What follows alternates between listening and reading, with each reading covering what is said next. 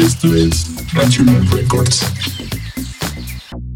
Bienvenidos a otro episodio o nuevo episodio de Natural Records. Y pues al ser nuestro primer episodio, me encuentro aquí con mi compañero de, podcast, Iván. Y antes que nada, me gustaría que compartiéramos un poco sobre nuestro proyecto. Mi nombre es Armando. Hola chicos, yo soy Iván. Estamos muy entusiasmados por empezar este proyecto.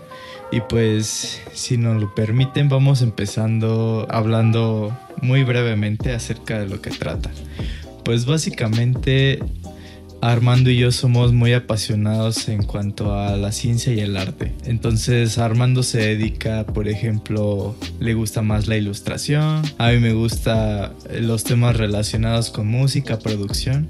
Entonces dijimos, ¿por qué no hacer un podcast que además de darles datos curiosos acerca de, pues, de los organismos vivos, de los animales, plantas, hongos, ¿por qué no aprovechar estas peculiaridades que algunas veces tienen los, los organismos el emitir sonidos, por ejemplo los animales que aullan o que emiten algunos sonidos para identificarse o, las plantas que luego por ejemplo les conectan algunos electrodos y emiten sonidos o también eso esto también pasa con los hongos. Entonces dijimos por qué no aprovechar estas peculiaridades sonoras de los de los organismos y poder hacer música con ellos entonces de esto va nuestro podcast no Armando claro y eh, es la primera vez que intentamos hacer este tipo de proyectos, ya lo hemos pensado antes y pues vamos empezando de a poco. Tiene reciente que hemos creado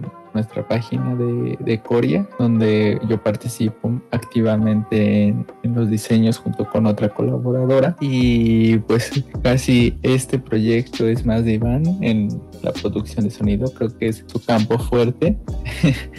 yo, yo la de un poco, pero pues sí es, es importante no hablar tanto de, de, ciencia, yo creo que la gente le aburre las clases de biología, física o química o cualquier ciencia, y pues nosotros queremos hacerlo un poco más ameno, sí dar un par de datos curiosos que te salven de ahí de para romper el hielo o cuando salgas con tus amigos.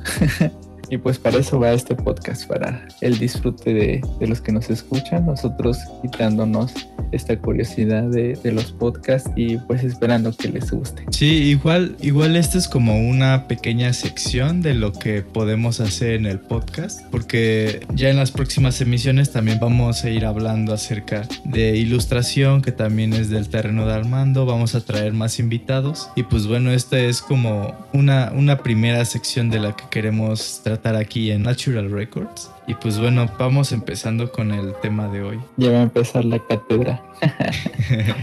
pues hoy, bueno, yo navegando en redes encontré un post de los 10 sonidos más raros de la naturaleza y dentro de estos sonidos eh, estaban los corales y se me hizo raro. O sea, bueno, yo, yo soy biólogo, estudié en su momento un poco de, de lo que son los corales de manera muy general, pero no se toca el tema como de sonidos. Entonces me pareció muy extraño que los corales hacen sonidos y en mi mente me imaginé como, bueno, pues ha de ser como cuando te sumerges en el mar y escuches ese sonido del movimiento de las olas. Está muy raro eso, ¿no? Sí, sí, está muy raro porque dentro del mismo post tenían como dos transiciones, corales vivos y corales muertos.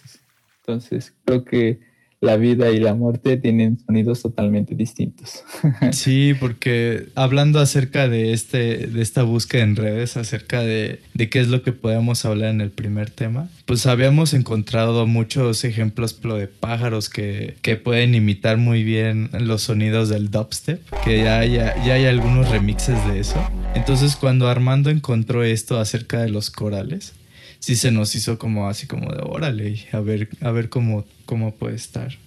Y pues justamente lo que hablas, hay dos grabaciones en este post en donde presentan los audios, puede escuchar unos corales vivos y unos muertos y pues sí los puedes puedes escucharlos así como que ah solo es solo es el sonido del agua y en una alberquita o algo así pero tiene un trasfondo muy muy metodológico de hecho, estas grabaciones son de la Universidad de Harvard. Y pues bueno, si quieren, este, para irlos introduciendo, vamos comentando algunas curiosidades acerca de los corales. Pues, ¿por dónde empezamos? Porque de hablar de corales ya es como hablar como todo un científico. Entonces, Iván y yo nos dimos un poco la tarea de, tratar de desmenuzar lo mejor posible todo lo que implican los corales. de hecho, tenemos aquí, los dos tenemos aquí en nuestra nuestra Biblia de los animales, que es, es el Niveles de Organización de Animales en, la facultad. En español, en español y en la facultad de ciencias. Pero también a nivel creo que global, el Brusca. Si, si les da como mucha curiosidad, eh, pueden buscar Brusca invertebrados. bueno, niveles de organización sería como el, el primer paso y ya la Biblia, Biblia chida en inglés sería el Brusca. De hecho, hace poco, eh, dentro de la carrera de, biología, eh, lleva ciencias de la Tierra y también tiene su... O sea, cada campo tiene su Biblia. En este caso se llama el...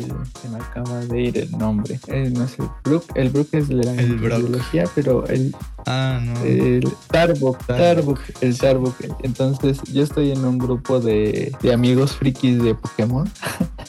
Y se me hizo raro que ahí en el chat compartieron el Tarbo cuando fue el sismo. Entonces, creo que creo que se está rompiendo esa barrera hermética de, de, la ciencia. Se me hizo raro ver ese libro ahí, muy académico. Después de habernos desviado del tema inicial de corales, y de los dos libros que recomendamos sobre estudios de, de manera general de los animales de una manera este, básica, pues los corales pertenecen al filum de los cinidarios y específicamente de la clase Anthozoa. Llegado a este punto, esta, este, esta primera oración que acabo de decir, ya, los perdí totalmente. Entonces, nos vamos a ir de a poco y mencioné al inicio que los corales pertenecen a un filum, pero ¿qué es un filum? El filum, eh, dentro del campo de la biología, es una categoría taxonómica, es darle un orden a los organismos a través de los niveles de complejidad que tienen. Y al decir niveles de complejidad, podemos referirnos a eh, los sistemas que contiene. En este caso, en los cinidarios, sus sistemas son eh, un poco más escasos comparados a las de un humano. Por ejemplo, nosotros los humanos tenemos el sistema respiratorio, el sistema nervioso, el, digestivo y en el caso de los corales, si alguno han tenido como la oportunidad de verlos de cerca o en los acuarios, pues se ven solamente como unos, unas torres dentro del mar o como parecida a unas rocas y si las miramos por dentro nos damos cuenta que no tienen tantos sistemas comparado con nosotros. Entonces ahí me refiero o ahí nos referimos con los niveles de complejidad que tiene un organismo y esa es como la categoría. Y el término de filum es, es como una forma de englobar a varios organismos que comparten esas características. Sí, justo. Por ejemplo, haciendo una analogía, El filum nidaria sería equivalente mm, a grandes rasgos como los mamíferos, ¿no? En dentro de los mamíferos podemos estar nosotros, que somos primates. Ah, también pueden estar los perros, que son los caninos, los gatos, así. Entonces, por ejemplo, Nidaria agrupa a todos los corales. También agrupa a sus hermanos las medusas que uno no pensaría que las medusas y los corales fuesen, o sea, fuesen como casi hermanos, ¿no? Exacto. O sea, los ves y uno flota y está hecho de 99% de agua, me refiero a las medusas, y el, otro es como si fuera una roca, no sé, son como cosas totalmente distintas y aún así están eh, familiarizadas, por así decirlo. Y es que las, las características... Cinidarios. Ajá. ¿Qué pasó? Sí, sí, justo iba a decir lo que, lo que estás a punto de mencionar sobre los nidarios. Dilo.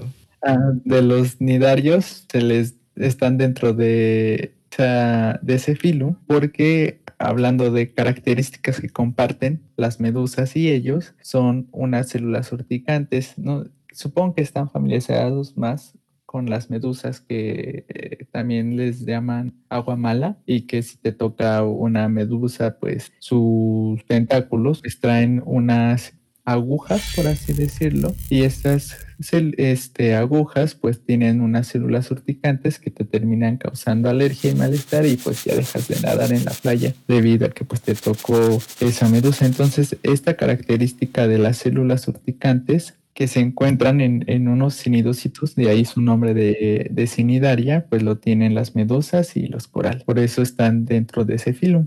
Los nidarios se, dividen en cinco clases, que son los antozoa, que aquí es donde se clasifican los corales, y los demás, las demás clases, las otras cuatro que son hidrozoa, escrifozoa, cubozoa y estaurozoa, generalmente son pólipos o medusas. Entonces, las formas de vida que tienen los nidarios como lo pueden ser los corales y medusas, son los pólipos, que son como, no sé si han visto ese capítulo de Bob Esponja en el que, en el que Bob está viendo la tele solo, le cambia un canal de su televisión y aparecen unas, como unas plantitas debajo del mar como bailando y él se queda viendo así como que muy, como se le queda mirando como que muy atento.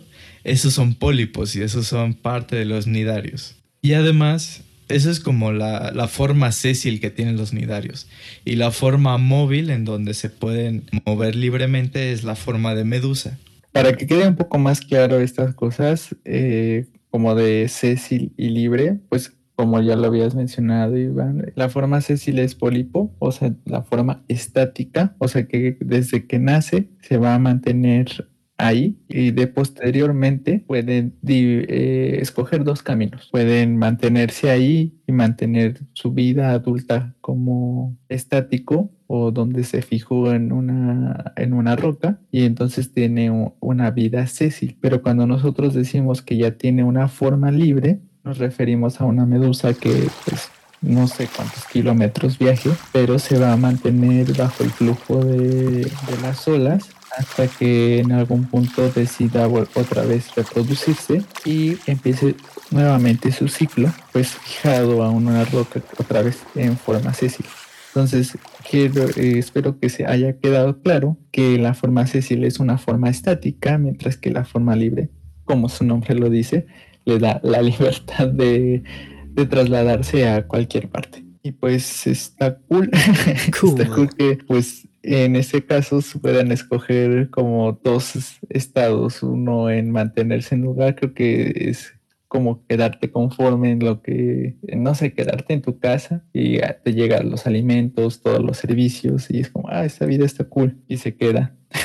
y los otros que son como más exploradores escogen la vida libre y se convierten en medusas. Y aún, y aún así eh, es parte de su ciclo de vida. Entonces, esta parte de relacionar los corales y las medusas, en su momento yo lo desconocía y me pareció increíble. Y aparte, otro dato curioso que por ahí está es que hay una clase de medusas que son las cubozoas, que pueden ser de los animales más letales, que se llama la palitoxina, que de hecho, como en Rocket Power, los antiguos hawaianos la utilizaban para sus arpones para pescar.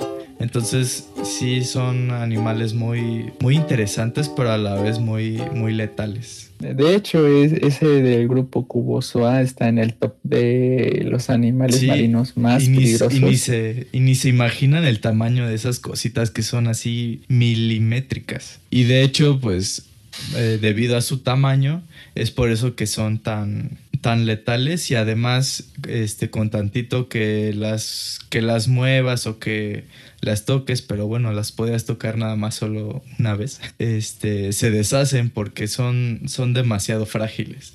También por eso es como que... Sería como la carrera de Nemo con Dory en Buscando a Nemo. Vaya el nombre. Y hacen una carrera atravesando las medusas y en una de esas, en la carrera, creo que Dory termina tocando uno de los tentáculos de la medusa y pues ya saben lo que pasa si han visto la película, pues queda como paralizada Dory y casi al borde de la muerte. Cuéntale spoiler, de todos modos ya todos la vieron. no sé qué tal. Hay gente que es como, no es mi película favorita. O no sé, yo nunca he visto esa película y aquí contándole el spoiler de lo que va a pasar en Buscando él. Bueno, pero puede haber gente que sí la haya visto, pero quien no. Entonces no los spoiles. O bueno, sí spoilers. Está bien. Un poco. Igual dentro de nuestro video en YouTube vamos a poner el fragmento de, esa referencia para que no les cueste trabajo imaginársela. Y pues retomando esta idea de, los cubozoas, los biólogos ocupamos ciertos nombres que hacen referencia a descripciones importantes del organismo. Entonces, si se llaman cubozoas, es probable que tengan la forma de un cubo, ¿no? Nadie, nadie vio venir eso. Entonces, empiezan a ver nombres así, traten de buscarle la, el sentido a la palabra del organismo y, van a encontrar que se refiere a una característica que tiene y que por eso se llama así. Eh, a ver, déjame pensar en, o tienes en mente algún ejemplo de como de este estilo, algo muy simple como el pájaro carpintero, el nombre común, y el nombre en común también hace una descripción específica de esa ave. Entonces, haciendo una eh, pero, como pájaro carpintero. por qué pájaro ah, carpintero, pues es porque trabaja con la madera, pica madera, es un pájaro, pájaro carpintero. Entonces, no se quedan mucho la cabeza con los nombres específicos. Oye, más despacio cerebrito. sí, Oye, es que esta cosa del, pájaro carpintero es, es, demasiado. Bueno, pero creo que, creo que ya hablamos mucho de, de, medusas. ¿Qué te parece si ahora hablamos acerca de los corales? Ah, porque creo que ya nos clavamos mucho en las, en las medusitas. Entonces... Del coral blanco. Del coral blanco. Oye, pero tal vez el discurso de la chica del coral blanco, o sea, sí tenía sí tenía sentido, pero fue malentendida para su momento. El, la, alga verde puede servir como combustible. Es como cuando te pasan a exponer y, entonces te gana el nervio y terminas diciendo. me ha pasado. Digo, me han contado por ahí que, que, empiezas a hablar como el coral blanco. Pero sí, yo creo que tenía cosas importantes que decir y se le juntaron todas las ideas estaba adelantada para su época. Estaba adelantada, su época. para su época. Puede ser. El coral blanco o el ambiente que estamos manejando lo estamos contaminando de una manera inimaginablemente enigmante. Ella viajó 33 años al futuro. Pero se puso nerviosa a la hora de decir su, su punto. No llegó a tiempo para salvar a su yo del pasado. Lo siento, amigos. Luego me de Brian. Retomando el canales, porque específicamente íbamos a hablar de eso. Ya, ya les metimos ahí la duda de cómo suena un coral. Pero, ¿qué es un coral? Y ya empezamos como pertenece a una familia muy grande, que son los cinidarios, que están emparentados o son familiares de las medusas. Estos optan por, por tener una vida sésil, o sea, una vida fija o, en, o sujeta a un sustrato que sería una roca en el fondo del mar y pues tienen forma de pólipo. De estos, eh, de los no solamente podemos encontrarlos, también ahí están las anémonas y las plumas de mar. Obviamente todo este grupo lo podemos encontrar en el mar, no hay ninguno que se encuentre de que tenga una vida terrestre, sería una cosa muy extraña. Y actualmente se conocen más de 6.000 especies y pues sí, todas son marinas. ¿Qué la hace distinta a las demás? Pues las hace distinta esta cuestión de que son sésiles y al ser sésiles se mantienen una forma de pólipo. Este pólipo o una forma eh, ilustrativa o mientras nos estén escuchando lo pueden imaginar como si fuera una torre, a lo mejor como las torres de Dubai que son muy extravagantes, así tienen la forma de los corales, los que no la hayan visto. Y hay otras que tengan como unas formas simples, como de un edificio común. Estos pólipos, si los partimos como si fueran un pastel, presentan una simetría exarradial o octorradial. Estos nombres, si te vas a las matemáticas, significa que lo puedes partir de 6 a 8 partes iguales. Entonces esta es una característica importante. Y sí, justo son estos corales los que son como los arquitectos de un ecosistema marino muy peculiar que son los arrecifes de coral, valga la redundancia. Como buscar Exactamente.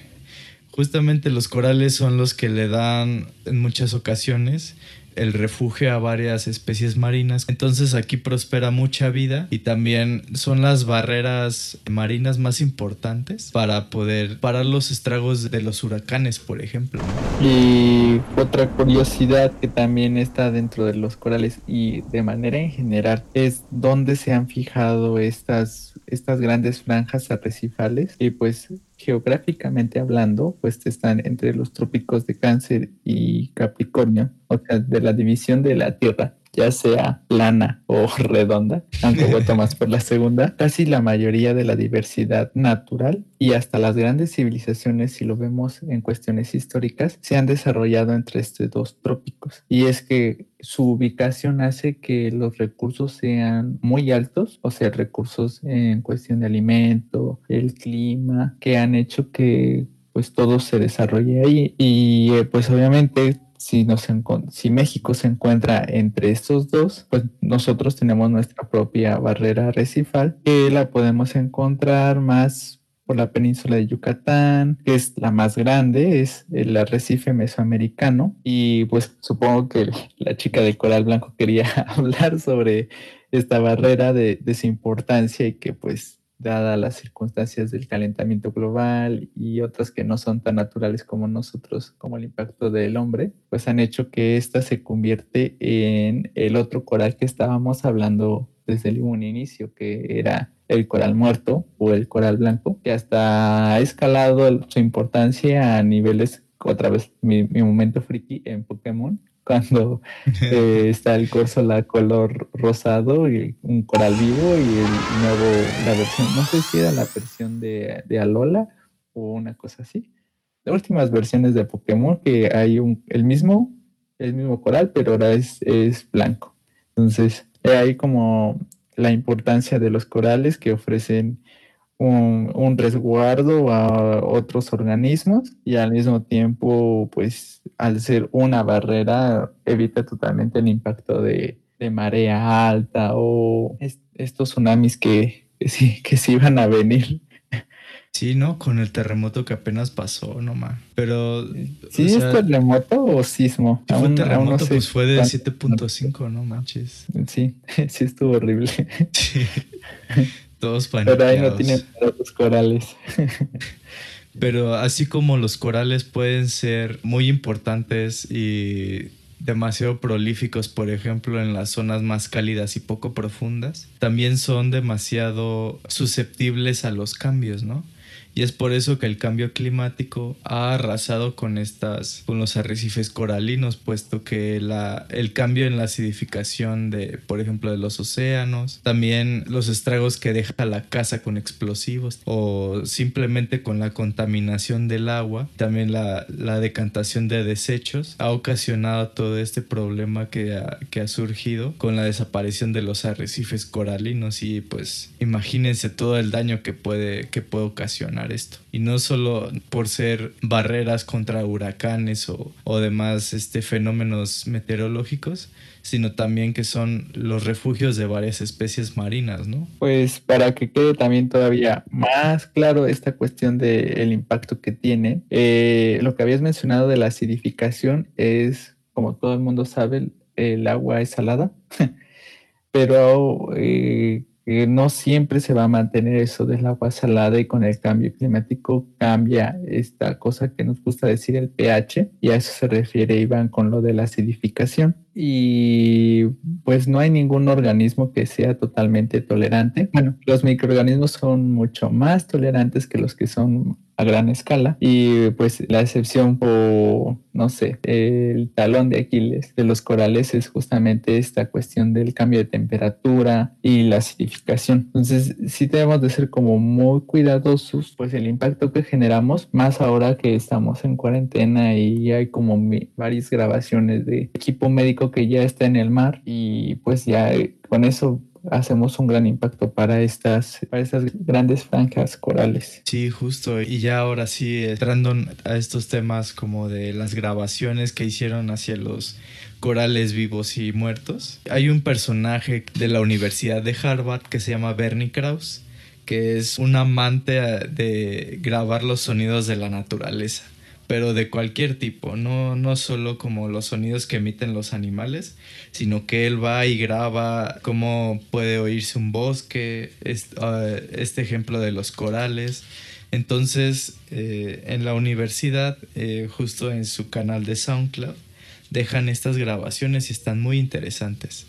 Este es el ejemplo de los corales vivos que Bernie grabó.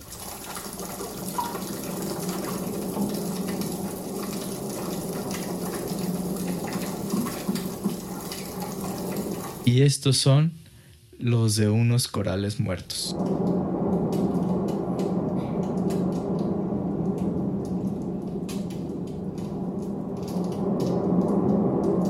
Y no solo ha sido el foco de interés la naturaleza, o sea, desde el punto de vista de la ilustración, también ha sido toda una ¿cómo podríamos llamarlo? Una musa de inspiración para distintos artistas. Y una de las increíbles ilustraciones que son científicas están las de Haeckel, que también ha retratado de una manera increíble eh, los arrecifes.